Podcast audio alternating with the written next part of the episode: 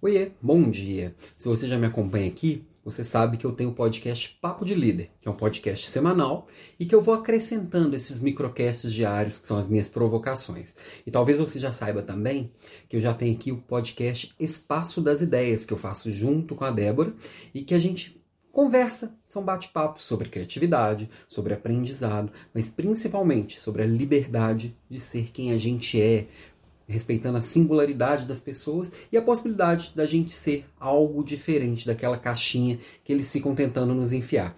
E no último podcast, que foi ao ar ontem, no último episódio, no quarto episódio, a gente bateu um papo com o Pedro. O Pedro ele é desenvolvedor de software, ele trabalha para uma empresa europeia, está de mudança para a Europa, e ele trouxe uma coisa bem interessante, a reflexão para mim foi bem interessante sobre como aprender utilizando a internet. Pois é, a internet traz uma vastidão de possibilidades, um mundo de possibilidades. E a gente ainda está muito preso com a questão do ensino formal. Só que o ensino formal muitas vezes ele não consegue acompanhar. E aí eu fiquei refletindo sobre mim mesmo. Eu cheguei na minha faculdade, nas minhas pós-graduações, é, eu sempre achava que o curso era fraco. Eu sempre achava que ele não estava conectado com o mundo real. Quando na verdade ele não conseguia acompanhar o mundo real, que é muito rápido.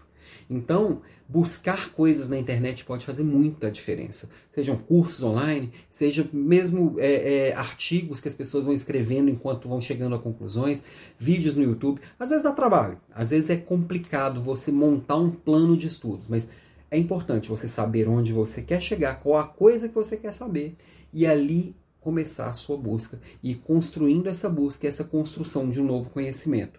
É, e traz a reflexão até o quanto a gente adia os nossos aprendizados porque fica esperando uma condição ideal. Às vezes eu, eu vejo gente, ah, tô, juntando uma grana para fazer uma pós-graduação. Não, dá para aprender sem dinheiro na internet.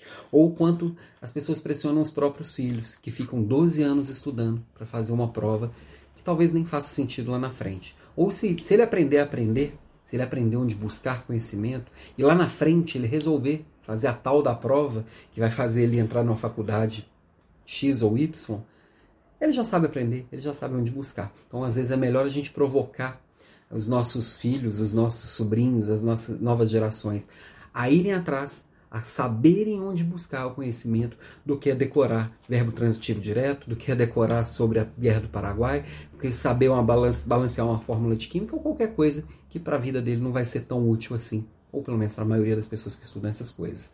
Essa é a minha provocação do dia. Beijo para você e até mais.